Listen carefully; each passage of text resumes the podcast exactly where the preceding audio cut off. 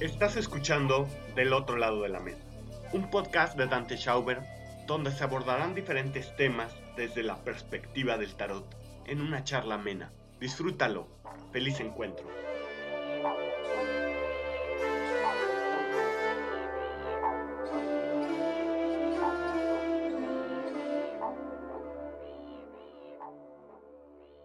Hola de nuevo, pues aquí saludándolos nuevamente, ya tenía muchísimo tiempo que no grababa para ustedes del otro lado de la mesa y tenemos pendientes varias cartas, sin embargo pues han ocurrido varias cosas en mi vida y pues así es la vida, no la he inventado yo como diría la canción. Sin embargo el día de hoy fue muy curioso y me motivaron muchísimo a grabar este podcast porque varias personas que vi el día de hoy me hablaron del podcast y pues sentí esta necesidad de volver a grabar, ¿no? La verdad la he pensado mucho, hice algunas grabaciones hace algunos meses, no me convencieron, intenté abordarlo desde una película que me encanta que se llama El imaginario mundo del Dr. Parnassus, que tiene mucho que ver con esta carta, sin embargo no me convenció.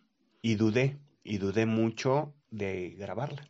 Y es que a veces cuando tenemos nuestros proyectos y llevan encarrelados, pasa alguna u otra circunstancia y nos hace voltear a, ver lo que hemos estado haciendo, dudamos. Y después de esa duda viene la indecisión, pero está basado en, en el miedo que tenemos a hacer las cosas, en el miedo que tenemos a fracasar, en el miedo que tenemos de no expresar adecuadamente lo que queremos o lo que sentimos o lo que pensamos y eso es uno de los principales motivos por las que nos paralizamos frente a la vida y nos sentimos en un bardo, en un limbo, en el que no estamos ni aquí ni allá. Y eso puede pasar también en las relaciones de pareja, eso puede pasar en el trabajo, eso puede pasar de, de muchas maneras. Que la duda, la indecisión, el miedo, y la incertidumbre de no conocer el futuro o cómo van a resultar las cosas nos paralizan.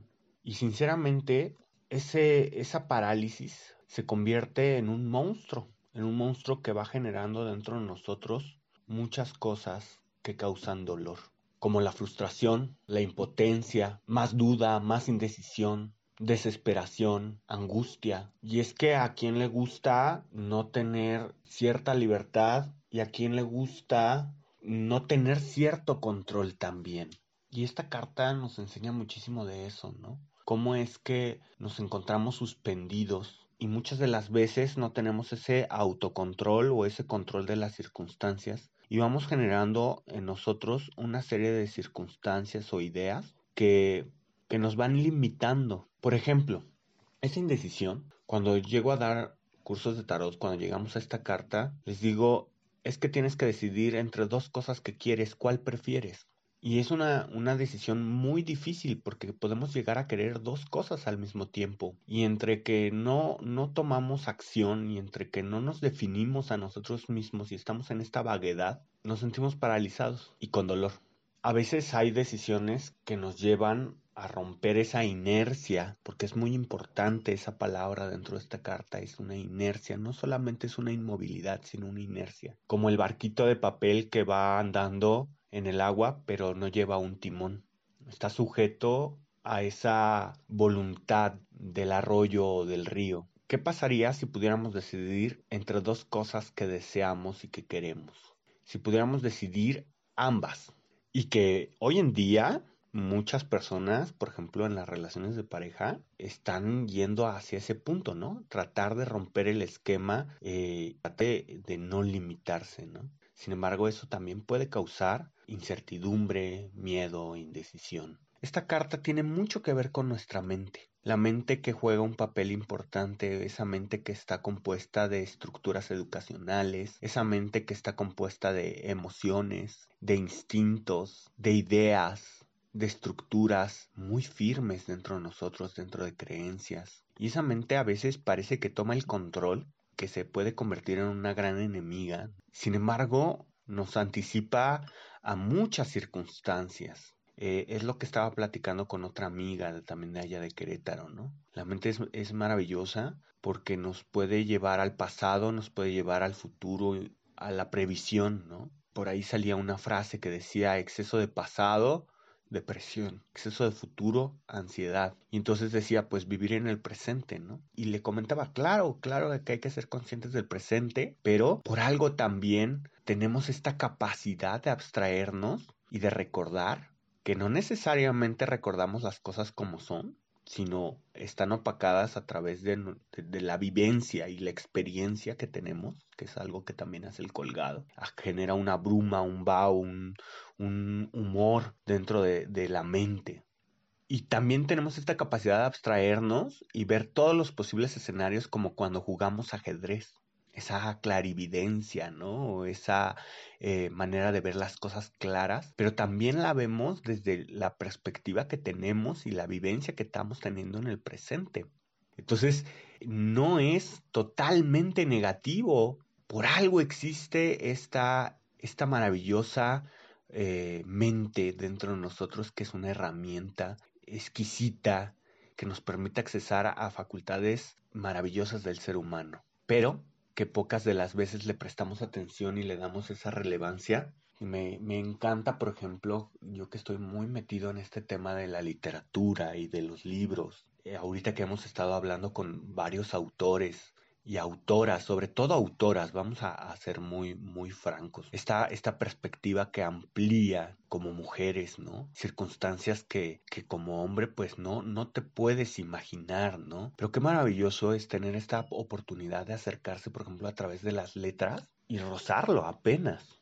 Es esa creatividad es esa, esa imaginación, esa técnica, esa eh, forma de moldear la realidad la intelectualización, la, la expresión del mundo interior, de lo intangible. Y eso también nos lo enseña el colgado, ¿no? Ese estado meditativo en el que tal vez se pueda encontrar el colgado. No necesariamente en el bardo o en el limbo, sino puede este estar en un punto meditativo. Siempre me ha recordado a un, un mito, un mito nórdico, vikingo, del dios Odín, él buscaba la sabiduría y se colgó del árbol de la vida e hizo el sacrificio de uno de sus ojos. Colgó durante nueve días y nueve noches hasta que fue embuido en el flujo de la vida de este árbol y pudo ver las runas. Y al salir había tenido la, la sabiduría de la propia vida.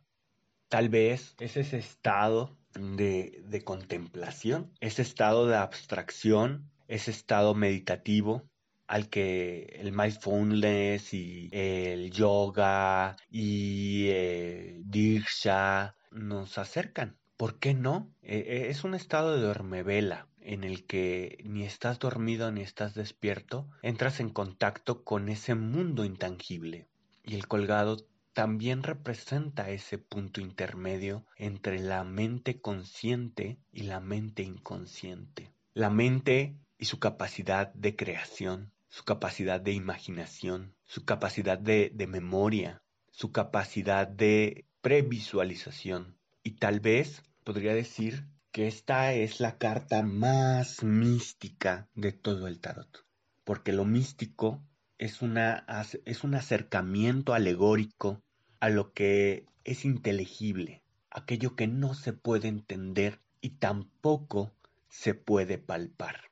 La mente es ilusoria Sí, ya lo decían por ahí, los budistas, los taoístas. Obviamente, por supuesto que también representa los estados de conciencia alterados a través de psicotrópicos. La bebida, las drogas, el sexo también puede entrar ahí. O nos pueden atar o liberar. Y al final de cuentas, es muy interesante porque esta, esta carta del, del, del colgado nos habla de aquello que la sacerdotisa nos dijo alguna vez la intuición. La intuición como una forma de conocer aquello que no está al alcance del todo, a través de fragmentos. Al final de cuentas, hay una correspondencia numérica, mientras que la sacerdotisa es el arcano número 2 de la primera década, el colgado representa la carta número 12 por tanto, la carta número 2 de la segunda década. Está mostrando el interior de la sacerdotisa. Y eso es, es poético, ¿saben? Vayan y escuchen el podcast de la sacerdotisa y encuentren esa poesía tan maravillosa. En el silencio de la sacerdotisa, lo cual podría decirnos que en el silencio la, la sacerdotisa gesta una realidad. En el silencio, la sacerdotisa gesta la historia que narramos para entender el mundo intangible. Díganme que no es poético. Sin embargo, esta carta de colgado también representa el sacrificio.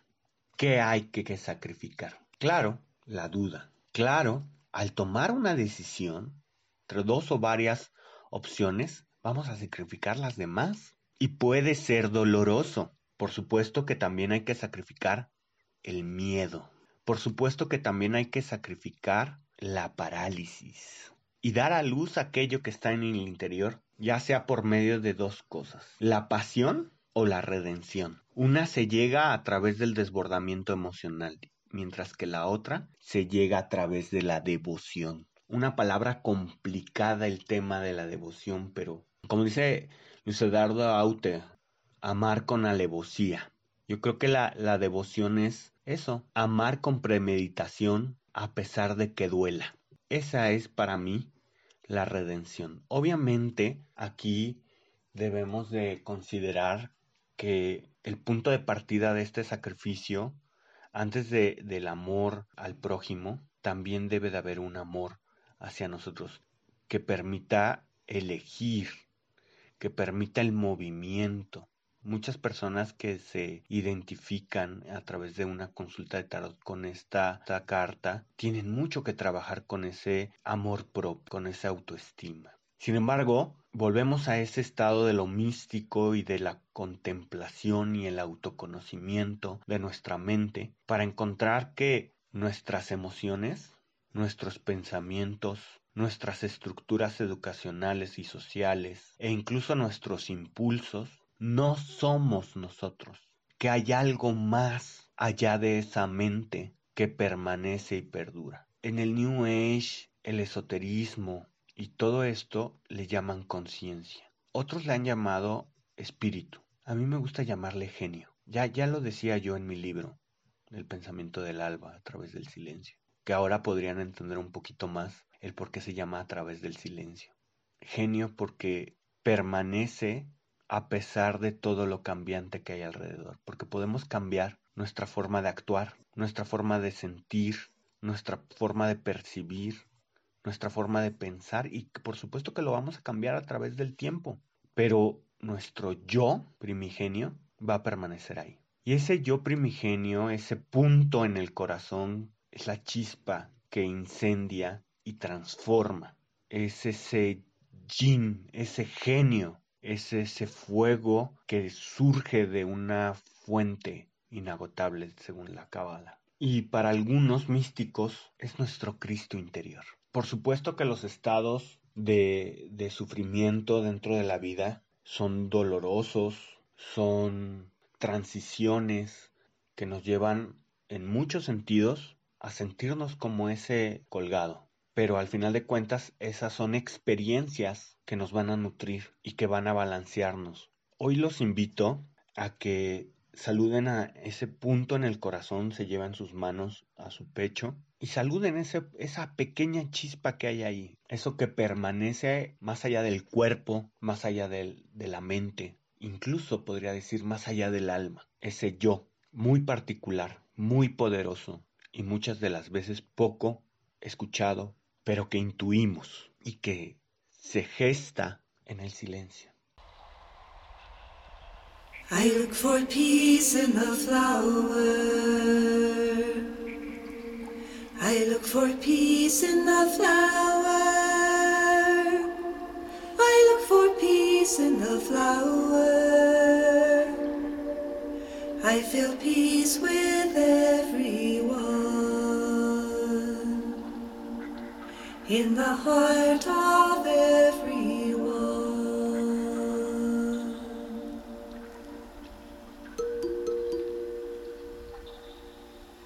I look for peace in the sunshine. I look for peace in the sunshine. I look for peace in the sunshine. I feel peace with everyone in the heart of everyone.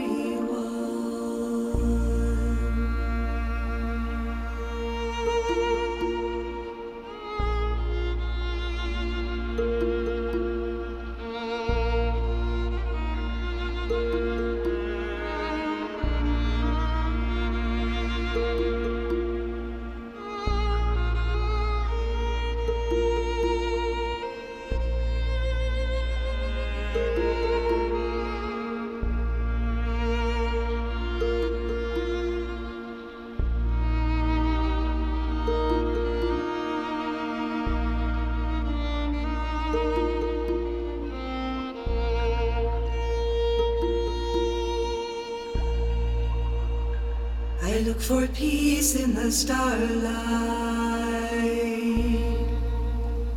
I look for peace in the starlight. I look for peace in the starlight. I feel peace with everyone in the heart of everyone.